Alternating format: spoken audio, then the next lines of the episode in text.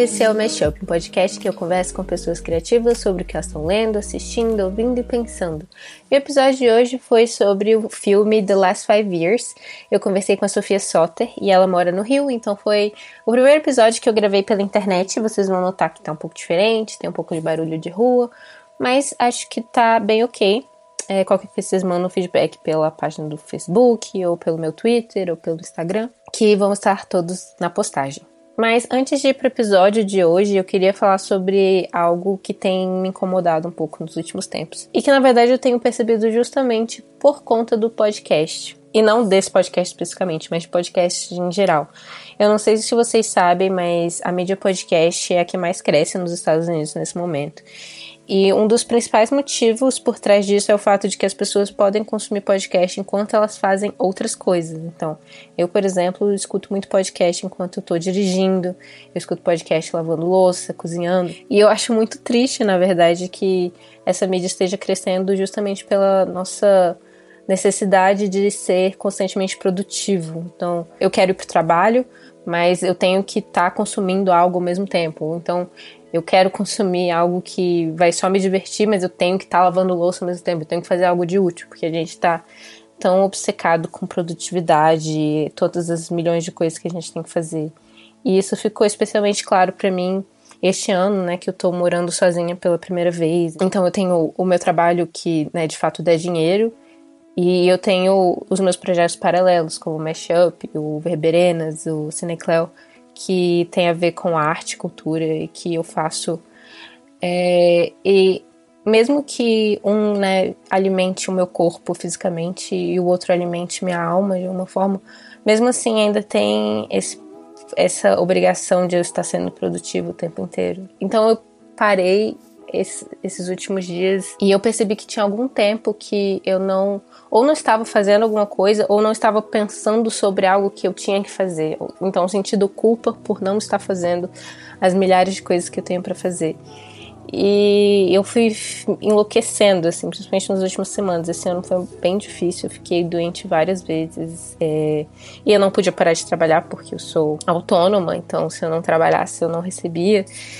E, e aí foi isso, eu fui entrando numa espiral de, de loucura, assim, de não ter um momento de silêncio. E o podcast meio que tinha a ver com isso também. Eu acordava de manhã e a primeira coisa que eu fazia era colocar um podcast para tocar ao mesmo tempo que eu ia tomar café da manhã, sabe? Então eu não tinha um momento de puro não engajamento com, com uma atividade mental, assim. E aí eu tive que me obrigar a tirar um dia essa semana e falar esse dia à noite eu tenho um compromisso, eu não estou disponível para ninguém além de mim mesma.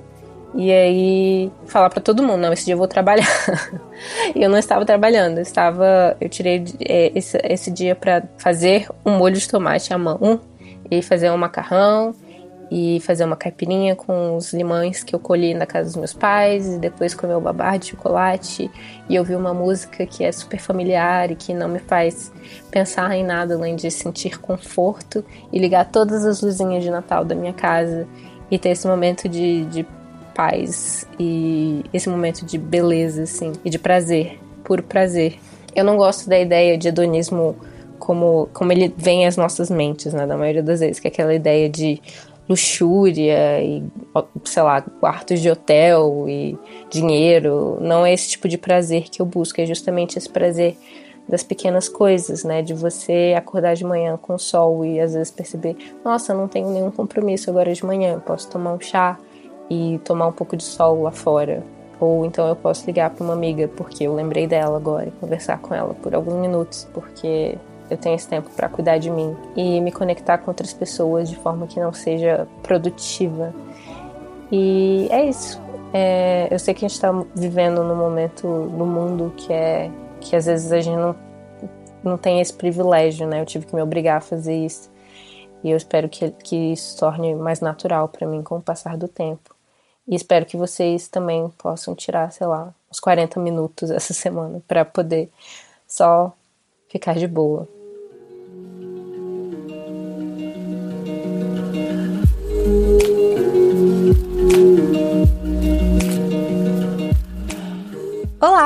Hoje aqui no Mashup a gente está com a Sofia Soter, que é escritora e tradutora, e ela escolheu pra gente conversar sobre hoje o filme musical é, The Five Last Years, que foi dirigido pelo Richard Lagavesey. E aí a primeira coisa que eu queria te perguntar é por que você escolheu esse filme e o que, que ele te fez pensar e tal. Então, eu. Sei lá, era um filme que eu tinha ouvido falar várias vezes, porque eu tinha fal ouvido falar do musical original da Broadway, que, no qual o filme é baseado. Uhum. E tinha ficado meio naquelas listas, assim, filme pra eu ver um dia quando eu tiver com sapo que tem na Netflix. Uhum. E aí, semana passada, semana retrasada, já não sei mais, recentemente, é, abri a Netflix, pensei, bom, vamos ver um musical estranho. Vi, terminei o filme pensando, eu não exatamente gostei muito, mas eu não consigo parar de pensar nisso, e eu chorei litros no filme. E chorei litros meio a contragosto. Sabe assim, eu não tava, eu não tava achando que eu ia é, me envolver tão emocionalmente com o filme, e aí eu me envolvi. Uhum, Mas. Eu entendo. Eu tenho É. alguns assim também. Eu choro, mas essa, essa porra de filme eu nem gostei, por quê? O que que tá acontecendo? Exatamente, foi meio por aí. Eu fiquei tipo, cara, não, eu não tava esperando, eu achei que eu fosse ver e ser ok, aí eu me dei conta que eu tava chorando horrores. E aí eu me dei conta que eu passei dias e dias e dias a fio pensando no filme, ouvindo as músicas e pensando no filme, ficou muito na minha cabeça. Porque não sei, ele tem. Ele bateu em questões pessoais minhas, tanto no nível de relacionamentos afetivos quanto no nível de questões criativas, assim. Uhum. Misturou muitas coisas que ressoaram comigo de um jeito que eu não não esperava ou não tinha identificado em mim até ver o filme. Entendi. Ah, faz muito sentido isso, até porque. Primeiro que é a história de um relacionamento, né? Logo na primeira cena a gente já descobre que é um, um relacionamento que acabou. Então não é uma sur- surpresa, não é spoiler, ouvinte, por isso que eu não coloquei nenhum tipo de, de avisões. É, mas é, é- tem isso, né? De ser duas pessoas da área criativa e ter isso de um relacionamento falido, né? Que é algo que eu acho que todo mundo pode se identificar com essa parte do, do amor, né? O amor romântico que, que não dá certo. É, eu. A questão do spoiler é, explicando para os ouvintes, o, o filme se passa em duas linhas do tempo paralelas que se encontram no meio e aí se atravessam por outro lado. Então nada é spoiler, porque você sabe o começo e o fim É, desde dos o início. primeiros 10 minutos. Mas. Não, é, eu acho que tem um quê, né? Razoavelmente universal, no sentido de. É sobre um relacionamento que acaba. E eu, eu sempre sou uma pessoa com, com questões com definir isso como um relacionamento que deu errado, ou quer que seja, porque eu Uhum. acho que. Não necessariamente um ter relacionamento acaba. que acaba é, é mal sucedido, né? Tipo, pode só ter seguido seu curso. Pois é, pois é. Eu tenho essa perspectiva em geral sobre a vida. E acho que se aplica à situação desse filme também. Acho que o, parte do que o filme tenta mostrar. E aí a questão é que eu acho que o filme não necessariamente mostra isso de forma bem sucedida. Uma das É. coisas que me marcou no filme. Honestamente, eu, eu fiquei meio fascinada pelo quanto eu não suporto o Jamie, que é o personagem do Jeremy Jordan. E ele é péssimo. É, e eu fiquei mais fascinada porque eu fui ler mais sobre o filme musical depois. E o criador musical, cujo nome agora eu não lembro, Jason Robert Brown. É basicamente sobre um relacionamento que ele teve. E ele foi, inclusive. Ele foi processado pela ex-esposa dele, em que ele baseou a Kathy. Exatamente, mas isso me deixou extra fascinada, porque eu até agora não consigo. Eu sei que, eu sei que n- não importa, entendeu? O, o, o filme e o musical, quer que seja, importam por si só, independente da intenção. Uhum. Mas eu, eu fiquei fascinada com o fato de que eu não consigo identificar se o criador do musical tem ciência de que ele é horrível e que ele criou o personagem do Jamie com muita autoconsciência das suas próprias falhas. Ou se ele genuinamente acha que ele tá passando uma imagem muito equilibrada dos dois lados do relacionamento. Sim. Acho que pra contextualizar, era bom a gente falar um pouco sobre a história, então. O filme começa já com o final do relacionamento, né, com a música da Kathy, e depois a gente vai pra cena do Jamie em que eles estão, sei lá, indo pra cama pela primeira vez. E ela tá tentando ser atriz e ele tá tentando ser escritor. E é meio, é meio La La Land, né, nesse sentido, desses dois, desses dois artistas é, buscando algum tipo de reconhecimento. E ele logo consegue um contrato com a Random House, eu acho. E a carreira dele meio que decola, enquanto a dela continua a cair, assim. Ela não, ela não é chamada para nenhuma das, do, dos filmes ou peças que ela, que ela, ou comerciais que ela tenta. E, e ela tem que ficar indo para esses essas entrevistas que ele participa, essas festas, e ela vira meio que uma que uma esposa que não faz nada, assim. Isso vai vai meio que corroendo ela por dentro. E eu acho que é mais ou menos isso. Aí ele começa a ter é, relações extraconjugais e sendo um escroto, basicamente. E ela continua sofrendo com essa tentativa de, de levar a carreira, carreira dela para algum lugar. É, eu, eu acho que a, a questão central é essa. Eu acho engraçado isso ser comparado com La La Land, porque eu vi o filme, só me dei conta da semelhança quando eu tava comentando com a minha mãe o filme, e ela disse, então é exatamente tipo La La Land. e eu fiquei, ah, é, é, é exatamente tipo La La Land. Só que La La Land, é, assim, eu, é. eu não sou muito fã de La La Land, mas eu acho que La La Land, é, o personagem, ambos é, tem algum, alguma empatia que a gente sente por ele. Nesse, realmente o Jamie dá vontade de só socar a cara dele. Pois é, eu, eu concordo. Eu acho que La La Land, independente da... Enfim, independente de gostar ou não, os dois personagens são mais é, igualmente desenvolvidos e têm interioridade de formas semelhantes, que eu acho que é realmente o que falta em The Last Five Years pro Jamie. Eu acho que a gente tem é, noção do que a Kathy tá sentindo, e o Jamie, a gente só vê ele nessa posição de eu faço sucesso, então eu faço o que eu quero. É uhum. É meio desesperadora de assistir, assim. E foi o que ele fez, no final das é. contas, tipo, com essa peça, né? Escrever essa peça enquanto a mina. Eu não sei, eu fui procurar se ela participou de algum filme e tal, eu não encontrei quase nada. Então parece que a carreira dela realmente não foi para lugar nenhum. Eu fiquei meio triste com isso. Pessoa real, né, eu em também. quem foi baseada. É, eu também, mas ao mesmo tempo, isso também torna, eu não sei, eu, eu, é, a dimensão pessoas reais desse filme tornou tudo muito mais complexo e fascinante para mim. Uhum. É, porque isso também torna a história mais é, quase legítima, de certa forma, no sentido de que realmente, às vezes, relacionamentos entre pessoas criativas, uma tem sucesso e a outra não. E isso não. Isso não é necessariamente representativo do talento de uma pessoa ou de outra, é, mas pode ser também. Uhum. Tem uma complicação inerente no, no relacionamento de pessoas criativas que pode ser muito mutuamente construtivo, mas pode ser muito mutuamente destrutivo, né? Tem uma certa é, ideia de escassez no universo criativo, muitas vezes, de que ou você consegue ou outra pessoa consegue, de que não tem espaço para todo mundo. Sim. Tem muita dúvida interna, tem muita competitividade. E aí, quando você coloca isso dentro de uma realidade de um relacionamento romântico, é, é, é, super complicado, né? Especialmente como na situação que é o do filme, que eu acho que deve ter sido a real do cara e da, da esposa dele. Como é, tentar ser uma pessoa que vive da arte, da área criativa, envolve muitas inseguranças e instabilidades por si só. Uhum. Quando o relacionamento das duas pessoas criativas potencializa isso de jeitos às vezes bons, às vezes ruins. Sim. É, no sentido de que pode ser uma rede de apoio mútua, uhum. mas que pode envolver muita frustração e muita competição e que realmente né, no, no caso do Jamie, da Kathy e de quem quer que eles sejam na vida real, é, o começo do relacionamento, os dois são aspirantes ao sucesso.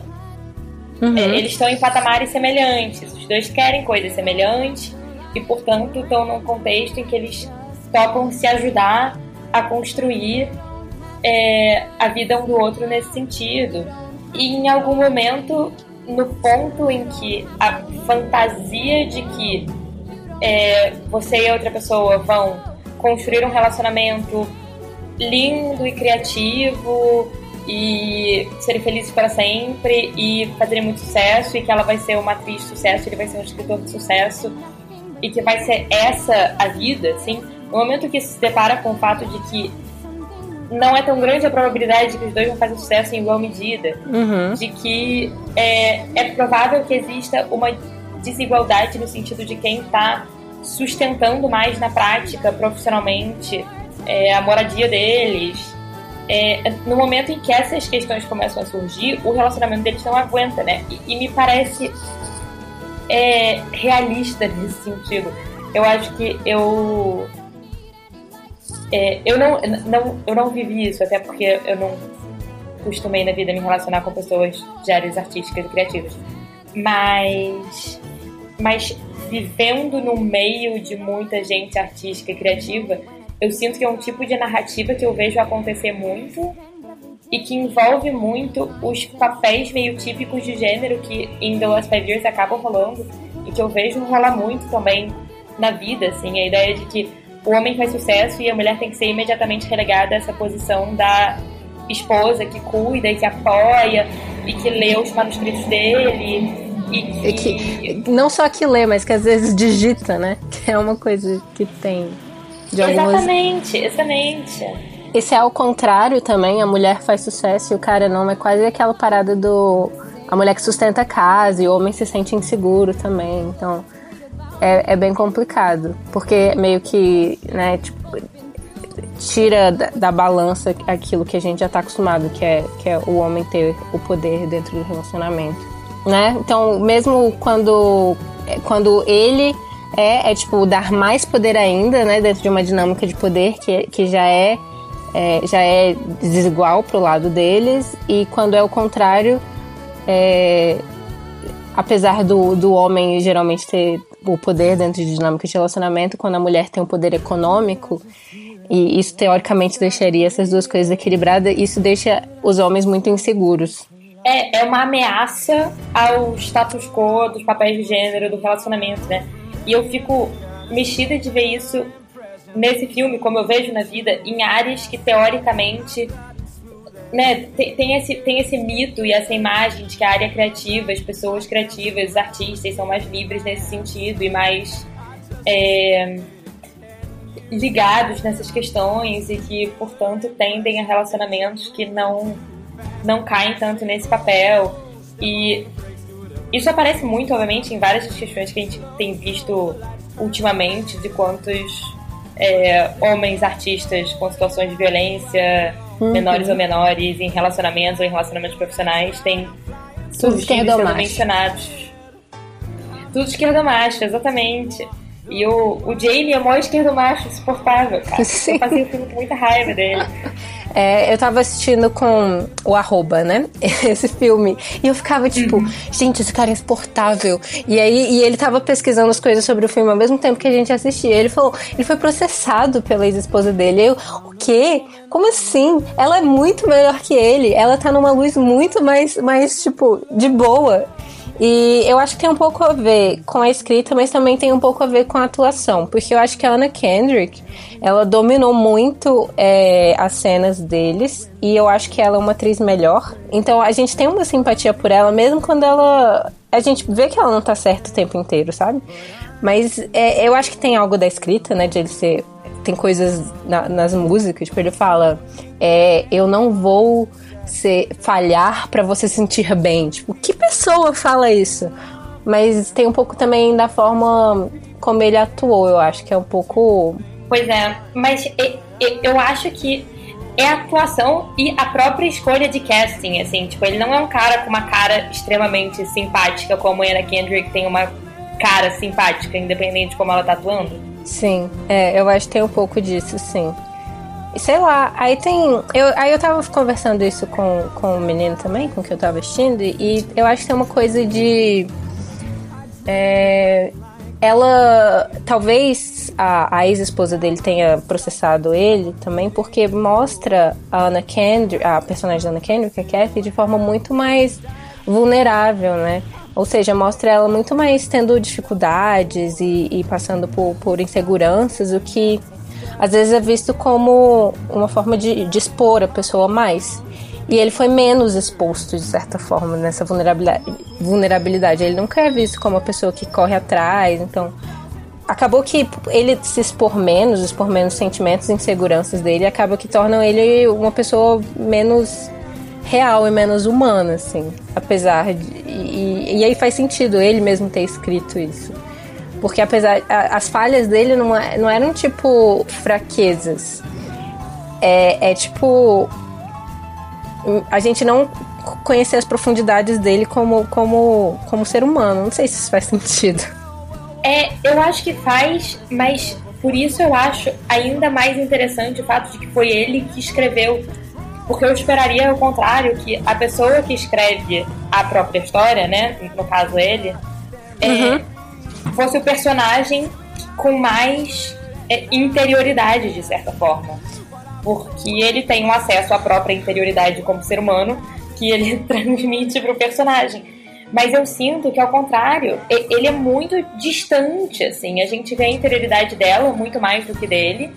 Uhum. Isso torna ele um personagem pelo qual eu tenho muito menos empatia, porque eu consigo entender como ela está se sentindo e quais são as questões dela, enquanto ele, dele, eu só vejo é, uma distância, uma certa frieza. Sim. Eu acho que realmente vai nisso de. É assim, né? A gente não assistiu a peça. Eu não assisti a peça, pelo menos. E não sei o quanto isso melhora. Dependendo do ator, dependendo de como certas cenas são dirigidas. É, mas é, se for mais ou menos a mesma coisa, eu acho que tem a ver com isso de de ele ter se preservado mais. O, o autor ter se preservado, preserva, é, achando que, tipo, de alguma forma, não expondo tanto o, as, as fraquezas e vulnerabilidades dele, ele estava meio que se protegendo, mas só torna ele menos interessante e, e, menos, né, uma pessoa com que a gente consegue simpatizar. É, e, e o, agora, o que eu acho curioso, eu estava conversando com uma amiga que viu o filme também esses dias, é que, apesar disso tudo, é, parte do que mexeu comigo no filme é que eu não tenho enorme identificação pessoal com a Kathy e o Jamie representa muito mais na, é, uma identificação de medos que eu tenho em relação a como eu posso ser em relacionamentos. Hum. Eu não acho que eu seria horrível como o Jamie, eu acho que eu sou uma pessoa mais é, autoconsciente das questões e eu acho que o Jamie não chegaria no ponto que ele chega na narrativa se ele tivesse noção é, de como ele é. Mas eu tive uma identificação muito negativa com ele. Eu odeio ele, não me faz ter nenhuma empatia por ele, essa identificação negativa. Mas. É, mas eu, eu vi nele refletido coisas, tipo, tendências egoístas e arrogantes e de ser a pessoa que faz sucesso e que acredita que tá ajudando a outra, porque tem momentos no filme, na história deles, que você vê que ele tá. É, pelo menos achando que ele tá oferecendo apoio e ajuda pra Kathy, apesar dele, na verdade, estar, tá, de certa forma, alargando ela numa situação vulnerável, porque ele não. Porque ele não consegue tirar o olho do próprio umbigo, assim. Mas Exato. eu sinto que isso tudo são coisas nas quais eu tenho medo em mim mesma. E que eu não sei se são características que eu realmente tenho, são só coisas que eu tenho medo de ser. E, e aí eu tive essa identificação negativa muito forte que tornou muito impactante para mim, um nível emocional. Que foda. É... mas que. Ai, é... mas deve ser horrível, né? Você se identificar com uma pessoa, com um personagem é, nesse nível. Acaba sendo no nível mais superficial, assim, até porque ele não tem tanto. Um, como a gente falou antes, ele não tem tanto uma, uma interioridade. E aí. Não tem nem aquela coisa de ah, tudo bem, tem essas, tem, é, eu tenho essas reações que podem ser negativas, mas no fundo eu tenho minhas motivações que estão aqui, tem todas essas origens desses sentimentos e tal, que justificaria. Que poderia te ajudar a passar por esses sentimentos de forma melhor. É, eu, assim, eu acho que eu tô em paz com o fato de que eu sei que eu nunca serei realmente o Jamie, assim. Ele é uma versão, obviamente, exacerbada de medos que eu tenho. Não é. E você não tem o privilégio masculino dele. Não, eu não tenho. E, e, de novo, né, como a gente estava falando, se fosse invertido nos papéis de gênero, a dinâmica da relação seria diferente, né? Uhum, completamente. é, se fosse ela com sucesso, envolveria toda essa coisa da ameaça ao status quo, da ameaça à fragilidade masculina dele, etc. É, mas, não sei, eu, eu, eu me dei conta na minha experiência de relacionamentos românticos, que foi considerável até agora na vida, apesar de hoje em dia eu ser uma pessoa solteira. É, eu vejo muito o quanto eu tive situações em que eu estava profissionalmente ou financeiramente mais bem sucedida do que homens com os quais eu estava me relacionando. E, e, e o quanto isso tanto criava essas dinâmicas de é, ameaça a uma certa masculinidade frágil, mas também uma facilidade de eu me colocar nessa posição mais distante, menos vulnerável. Uhum. Como o Jamie, por exemplo. É, não, obviamente, em tudo no relacionamento, não é isso, mas assim, é, o quanto eu podia não ter que engajar no mesmo nível de dificuldades que a pessoa com quem eu estava me relacionando estava tendo que lidar na vida dela, sabe? Não, não que eu fosse uma pessoa, não me considero uma pessoa particularmente egoísta nesse sentido, que sempre é, tento ser uma pessoa empática, etc. Mas eu acho que tem um. Eu não sei, eu identifico no Jamie mais coisas das quais eu tenho medo em mim mesma do que coisas que, das, que eu realmente acho que eu sou, categoricamente. Uhum. Mas eu não, eu não acho que eu seria uma Kathy na vida. Eu não, eu não consigo me ver na posição dela, apesar de ter muito mais empatia pela situação dela. É, e eu consigo ver com mais clareza questões que eu não gosto e que eu e que eu não quero, das quais eu não quero chegar e coisas que eu não quero sentir, mas consigo ver com mais clareza que se eu fosse uma versão caricata do que quer que seja de mim mesma é, num relacionamento, eu seria mais ele do que ela. Entendi. É quase um cautionary tale para você, tipo uma história um daqueles contos de fada para o caminho que não seguir. Um pouquinho, um pouquinho. Pois é, e aí mexeu comigo de forma inesperada, porque obviamente não entrei para ver o filme imaginando que fosse ter esse impacto, sabe? Uhum. Jamie is over and Jamie is gone. Jamie's decided it's time to move on. É, eu fiquei pensando muito também nessa, nessa questão da forma, porque lendo sobre a história, a história me, me, me interessou muito e o, o storyline em si, né? Tipo, falando, eu acho uma história muito interessante, mas é, como filme, eu acho que ele tem diversas, diversas falhas, assim, que, que me incomodaram e não me permitiram chegar nesse lugar emocional. Apesar de eu gostar muito, por exemplo, da primeira música, que é já, já no início. E aí eu fiquei pensando muito é, sobre, sobre como o meio, né, a mídia em que, em que tá, eles estão tentando passar a história, meio que agregam para alcançar esse, esse espaço de identificação. E talvez tenha a ver com o fato de, de eu ter estudado cinema, e, e aí eu acabo ficando presa nessas coisas técnicas. Mas é, depois de assistir o filme, passar por isso e pensar tipo, no, no relacionamento em si e tal, e aí eu consegui é, entrar mais nessa questão. Mas eu fiquei com muita vontade de assistir o, o musical de verdade, na, onde quer que ele esteja passando agora. Acho que ele não está mais em cartaz. Eu também fiquei muito curiosa para ver o musical, porque parece que as músicas são praticamente as mesmas. Eu li no Sabe o Genius, aquele site de letras de música? Uhum. É, eu gosto muito de ver letras de musical lá, porque em geral as pessoas fazem comentários indicando, tipo, variações da versão off-Broadway para a versão Broadway, por hum. exemplo, da versão teatral para a versão cinematográfica. E são pouquíssimas mudanças nas músicas da peça para o filme. As mudanças são praticamente só para atualizar algumas referências de cultura pop e para tirar palavrão não tem limite de quantos palavrões pode ter. Mas, mas a estrutura da peça, pelo que eu li, são só os dois no palco, de um jeito que no filme não é, né? No filme tem uhum, outros personagens, personagens, mesmo que eles não sejam participativos. É, na peça são só eles dois no palco, simultaneamente, e cada um sozinho fazendo sua própria música.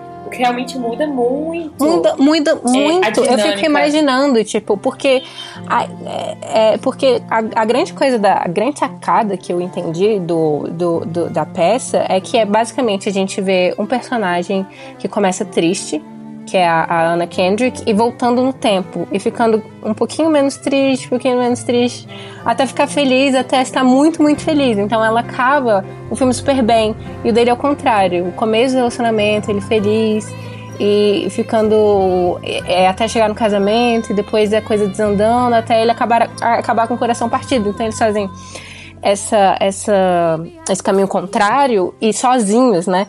Os dois juntos nas cenas fica muito confuso, porque aí a primeira cena ela triste, aí na segunda cena, que é a cena dele, que não era para ela aparecer na, na, peça, ela não aparece, ela tá feliz, e aí na próxima cena ela tá triste de novo e ele também tá triste, e depois do, então não tem essa linearidade emocional que a peça tem, assim.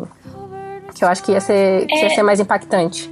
É, eu acho, eu, eu concordo com você, assim. Eu, eu acho que é, a peça deve funcionar muito melhor em várias das questões que a gente está criticando no filme aqui, eu acho.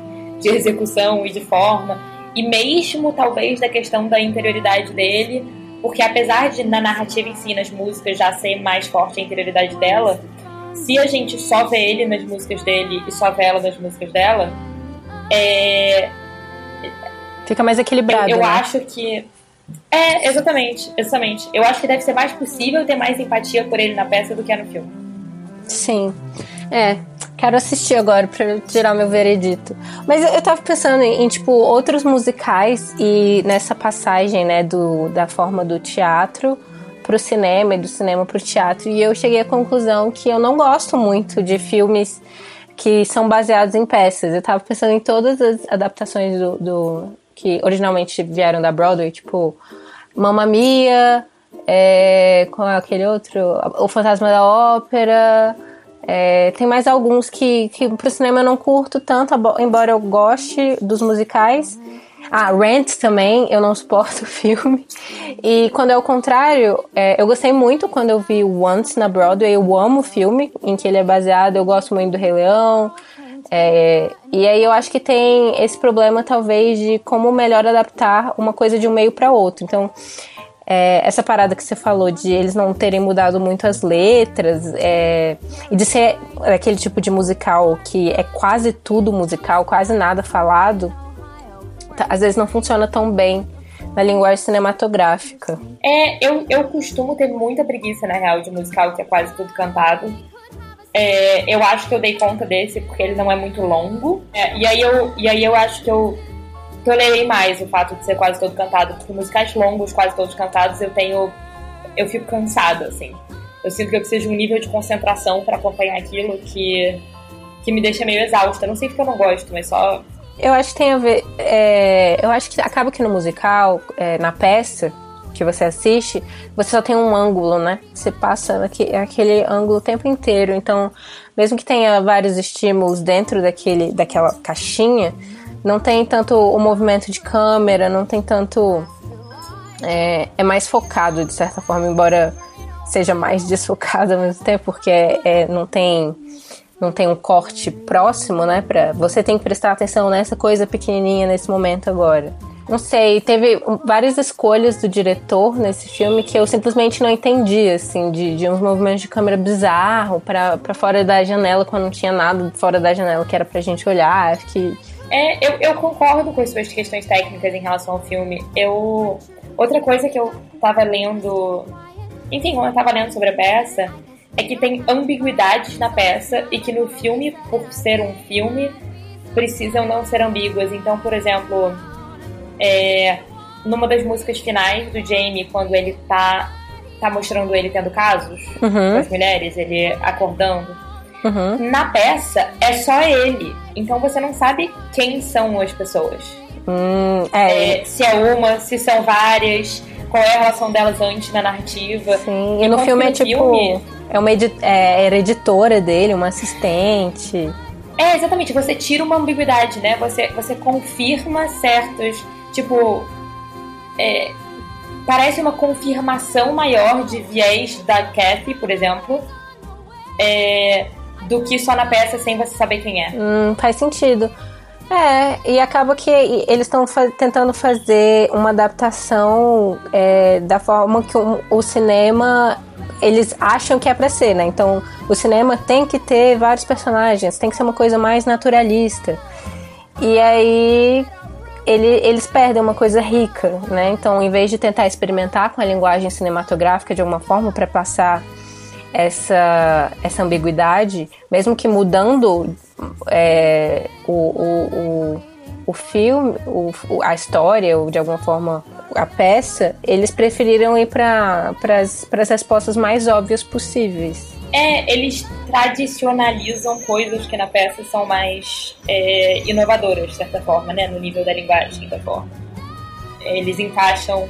No, no filme acaba encaixando numa numa estrutura pré-determinada que tem que, quer dizer, eles sentem que tem que funcionar de um jeito X ou Y, enquanto a peça está um pouco mais é, descolada dessas, desse tipo de limite é, preconcepção. Sim, o que narrativa. parece ser legal da, da peça é justamente que ela é inovadora em termos de, de linguagem, né? E, e não passou essa, essa ideia pro filme. E a adaptação é, é isso também, né? Não é só contar a mesma história é, é trazer essas experimentações de linguagem para meios diferentes. Sim, eu, eu como tradutora e editora, é, uma das coisas que eu sempre fico pensando em relação a adaptações, mas não só adaptações, ao processo editorial de, de uma ideia inicial você chegar a um produto final, uhum. é, é que tem muitas muitas adaptações, vamos, vamos limitar adaptações, mas considerando que pode se aplicar da mesma forma a adaptar a sua ideia para um produto.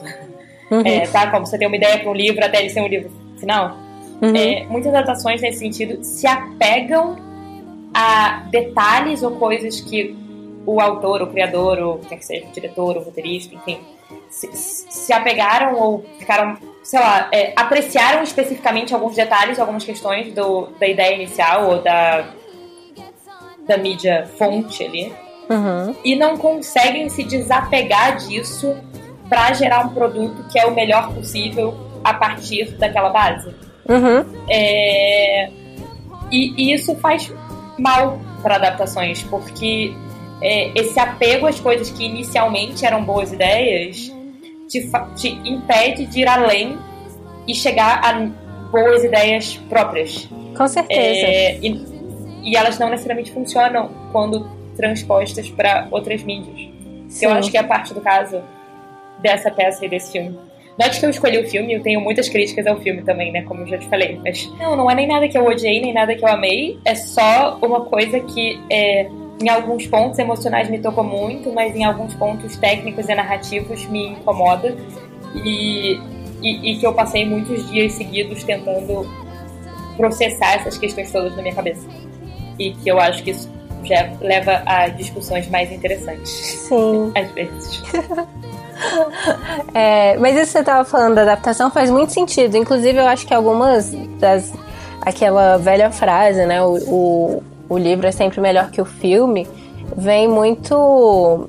Na verdade, dos filmes, dos grandes livros, né? Que as pessoas esperam os filmes e têm várias expectativas e que nunca vai, vai e que nunca vão, vão atender essas expectativas, enquanto as, as boas adaptações acabam sendo de livros que a gente nem conhece e, e que o filme acaba sendo muito mais conhecido, que trazem coisas inovadoras e que partem às vezes de uma história que é muito tradicional. É, narrativamente falando, e que na, na linguagem cinematográfica é, usa-se algum tipo de experimentação e tal. Então, o Kubrick, por exemplo, ele, ele era odiado por todos os autores de livros que ele, que ele adaptou, mas os filmes dele hoje em dia são muito mais conhecidos. Tipo, o Laranja Mecânica dele é muito mais conhecido que o livro do Anthony Burgess, eu não lembro o nome do, do autor. É. O, o Iluminado dele, que o, o o Stephen, o Stephen King odeia com todas as suas forças. É, é um filme que eu acho assim, maestral. E enfim, eu acho que é isso, né? A gente tem que pensar nas melhor, melhores formas de contar histórias em seus meios e independente de quão fiel você vai ser a, a história, não. Às vezes o mais interessante é ser mais fiel a, um, a um, uma atmosfera, ou então a, a, a, experimentação de linguagem e tal. Então eu acho que, que às vezes isso para mim é mais interessante do que uma história exatamente igual de um livro, de um filme, de um musical, de um filme, ou o que seja. Eu, eu concordo inteiramente com você, assim, é, eu falando disso agora eu tava pensando em você viu e ou leu o Call Me By Your Name? Não. Não, não. não tem nenhum problema, não tem nenhum problema. É só que, enfim, é uma adaptação de um livro. Eu tinha lido o livro, eu vi o filme. Eu, eu pessoalmente gosto de ambos. Mas tem um artigo muito interessante escrito pelo autor do livro sobre ver a adaptação cinematográfica uhum. que muda muitas coisas, mas que é muito fiel ao clima e à atmosfera do livro. E o artigo é interessante exatamente porque é o autor falando sobre como originalmente ele tinha se incomodado muito com as mudanças que foram feitas, a história, é, com o que, ele, o que ele gostava no próprio livro que não tinha no filme. E que no fim das contas ele se deu conta que é, isso era um apego dele uhum. a coisas que funcionavam no livro, mas que para um filme é, o caminho para contar aquela história tem que ser outro. Sim. E é uma adaptação muito bem sucedida por causa disso, assim. E eu achei muito interessante ler o autor falando disso, porque a gente tem muitos casos dos autores que odeiam as adaptações, né? Tipo Stephen King, que vive odiando a adaptação. Sempre tem na internet umas dessas listas, tipo 15 autores que odeiam as, as adaptações cinematográficas dos seus livros. E são eles fazendo declarações horrorosas sobre como eles odeiam as adaptações. Mas é um apego, é porque o autor tem um apego muito grande à própria obra. Sim. E muitas vezes não consegue enxergar como aquela história contada por outra pessoa em outro meio tem que ser diferente, porque senão não dá certo do mesmo jeito, senão não tem o mesmo impacto. Sim, ainda mais quando são diretores, assim, que são meio que autores, né? Então eles têm sua própria, sua, suas próprias características. Tem um, um, um, livro, um livro da Diana Wynne Jones, o Castelo Animado, que foi, que foi adaptado para o cinema pelo estúdio Ghibli, pelo Miyazaki. E para mim ele não adapta, tipo, nem a história, nem, o, nem a atmosfera, nem nada. Mas eu amo os dois, assim. Ele, sei lá, se ele se inspirou por aquela história e criou a história dele. E a história dele é maravilhosa, a história original é maravilhosa. E, tipo, uma coisa não exclui a outra, sabe? As coisas são mais complexas. Sim, sim, eu, eu, eu concordo. Eu acho que rola um, um purismo nessa ideia do o livro é sempre melhor que o filme, por exemplo, que vem muito de não conseguir visualizar como as duas obras podem se complementar e dialogar entre si. E eu estava passando outro dia com uma amiga sobre Bonequinha de Luxo, o filme e o livro, uhum. é, que são radicalmente diferentes. É, o filme e o livro são.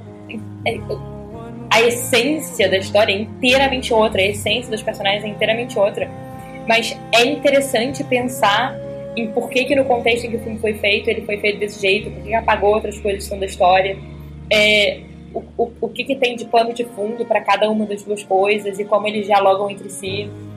Sim, isso é muito interessante. Tem um vídeo, é, eu tenho um canal de YouTube que eu gosto muito. Eu não sou muito de YouTube porque, sei lá, não é minha vibe. Eu sou mais dos podcasts mesmo. Mas tem um canal especificamente da Lindsay Ellis que eu gosto muito e ela tem um vídeo sobre o Corcunda de Notre Dame e ela faz uma contextualização histórica do livro e das adaptações cinematográficas até chegar na versão da Disney. E é muito interessante, porque ela começa falando sobre como o Corcunda de Notre Dame, o romance do Victor Hugo, ele foi feito numa época em que, por exemplo, é, o grande, a, a, grande arte assim das massas, a grande arte que, que as, a, a, população em geral tinha acesso era a arquitetura, né? Porque a, a maior parte das pessoas eram analfabetas e não tinham acesso a, a sei lá, a arte, é, artes visuais. Então a arquitetura era, é, é era tipo a grande mídia, assim. E o livro vem meio que falar que, tipo, meio que é, tá de luto por isso, pela arquitetura, e ao mesmo tempo anunciando, né, um, a nova forma de mídia, que, com, que era o romance. E na época, na França e na Europa, em nenhum lugar, na verdade, ainda, o, a, a ideia de, de restauração e de manutenção de, de obras de arte ou de arquitetura era, era considerado. Então as coisas estavam simplesmente caindo aos pedaços, inclusive a, a Notre Dame, né, que é a igreja em que se passa a história. Então, a, a grande preocupação dele no livro era essa questão da arquitetura e de, de, da manutenção e de, de é, como, como a gente salva esse, esse, esse monumento, né? E essa def, definitivamente não é a preocupação dos filmes que vieram no século XX, mas tudo bem essa não ser a preocupação dos filmes que vieram no século XX, porque essa não era mais uma questão. Hoje em dia, é, a restauração e manutenção de obras de arte de, é uma questão muito importante na Europa. Então, não tem mais para que você ficar defendendo isso. Então, quando o filme é, é adaptado, eu acho que na década de 40, já perto da Segunda Guerra Mundial, e ele traz a questão do, dos ciganos e de como eles estavam sendo perseguidos, então traz a questão social, de justiça social, que vem também depois na versão da Disney, faz todo sentido a gente trazer isso, porque é isso que a gente está passando pelo mundo. A gente está. É, é, é, eu acho que o, o, diretor da versão dos anos 40 era judeu, e os judeus estavam sendo perseguidos, os ciganos estavam sendo perseguidos pelos nazistas. Então, tipo, é, tudo vem de, uma, de, uma, de um contexto histórico, né? Então, isso eu, eu acho fascinante. Eu acho que não só as obras é, não devem ser criticadas simplesmente porque elas mudam, elas devem mudar e devem trazer é, as preocupações de, de, cada época. Eu tô fascinadíssima por essa questão do Corcunda de Notre Dame e agora quero muito ver esse vídeo, inclusive, que você falou. Fiquei. eu tava aqui quieta te ouvindo, assim, com uma cara de fascínio absoluto. É... é muito bom os vídeos dela. Ela é, é, Eu acho que eu não gosto muito de YouTube, porque é todo vídeo, tipo, até 10 minutos, a maioria. Os vídeos dela tem 40 minutos. Ela entra em detalhes. Tipo. Eu não conhecia e eu já amei. Vou botar pra ver tudo. Quer dizer, eu provavelmente vou ficar meio ouvindo, porque minha parada com o YouTube é que eu, eu prefiro o podcast, porque eu posso estar tá fazendo outra coisa enquanto eu tô ouvindo. E o YouTube eu tenho que ficar prestando atenção, e aí eu não. Não que eu não preste atenção em coisa, eu presto atenção no podcast, mas tipo, o YouTube eu tenho que ficar olhando pra tela se é muito. Muito visual, eu prefiro a forma do podcast. Mas fiquei interessadíssima, vou super ver esse vídeo agora.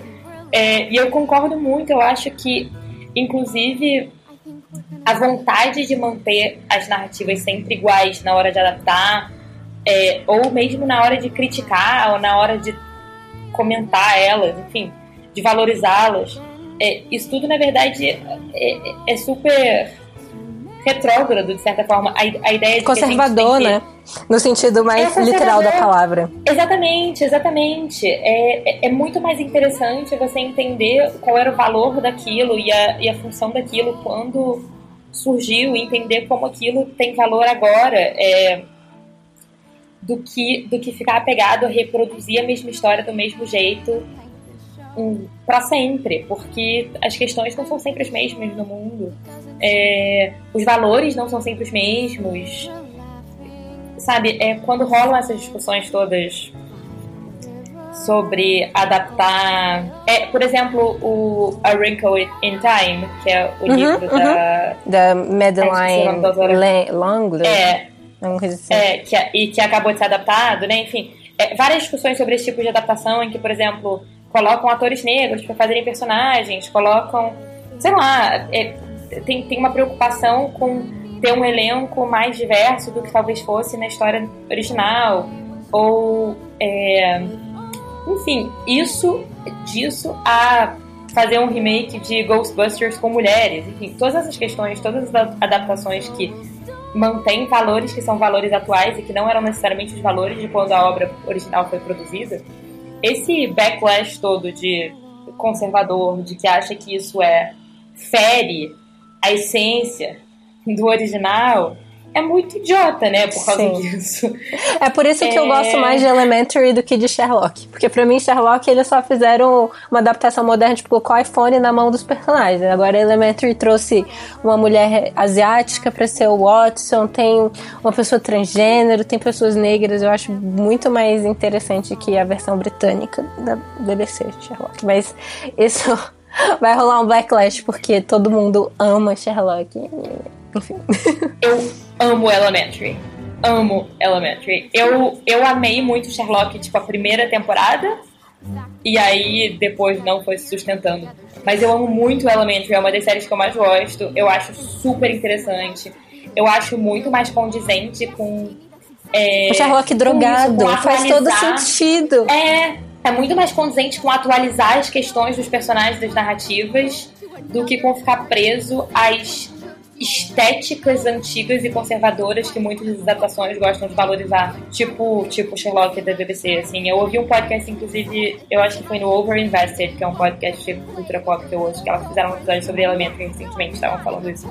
Mas eu amo Elementary, e, e é por isso, é porque é, se permite pegar os valores e as essências de quem são aqueles personagens e atualizar para o que é realmente o mundo hoje em dia, em vez de em vez de se apegar, é, em vez de valorizar a fantasia de um mundo em que só quem podia contar a história e ser o centro da história são homens brancos, cis, hétero, etc. Com certeza.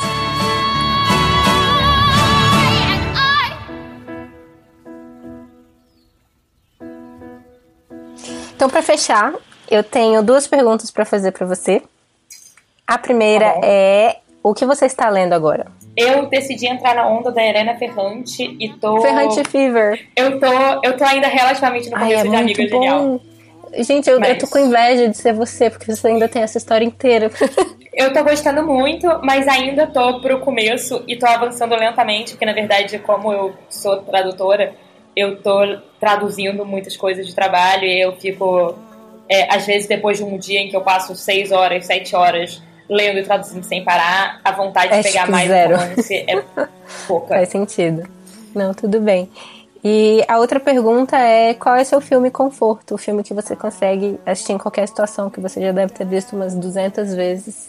Eu tava ouvindo o- ontem o seu episódio sobre Corra, e aí eu ouvi você fazendo essa pergunta, e na hora eu pensei, ai meu Deus, eu preciso pensar numa resposta. E aí me veio a resposta, que é a resposta mais sincera. Eu vou pedir perdão pelo ridículo. Mas é Magic Mike XXL, que é o segundo filme Eu Magic amo Mike. esse filme. E que talvez seja. ah, é? Eu não diria que é, que é o meu filme conforto, porque eu não assisti ele 500 vezes, mas eu assisti ele no cinema, cheio de amigas, e a gente gritando, e foi incrível e sensacional. A cena do Backstreet Boys Então. na, na- na- na loja de conveniências me fez chorar de rir. Sim, eu vi o filme no cinema e eu saí pensando que essa foi tipo, eu nunca na vida vi uma coisa que fosse tão puramente alegre. Nada, não existe nenhuma outra mídia, nenhum outro filme, nenhum outro livro, nada que, que me transmita tanto uma sensação pura, duas horas de uma injeção de alegria no meu peito, assim. E aí, desde então, é um filme que eu vejo quando eu tô na bad, quero ver uma coisa que me deixa feliz, assim, porque eu sinto, assim, tipo, uma injeção de alegria e bom humor na veia, assim, eu gargalho o filme todo, eu sorrio o filme todo. Maravilhoso. É, então essa é a minha resposta.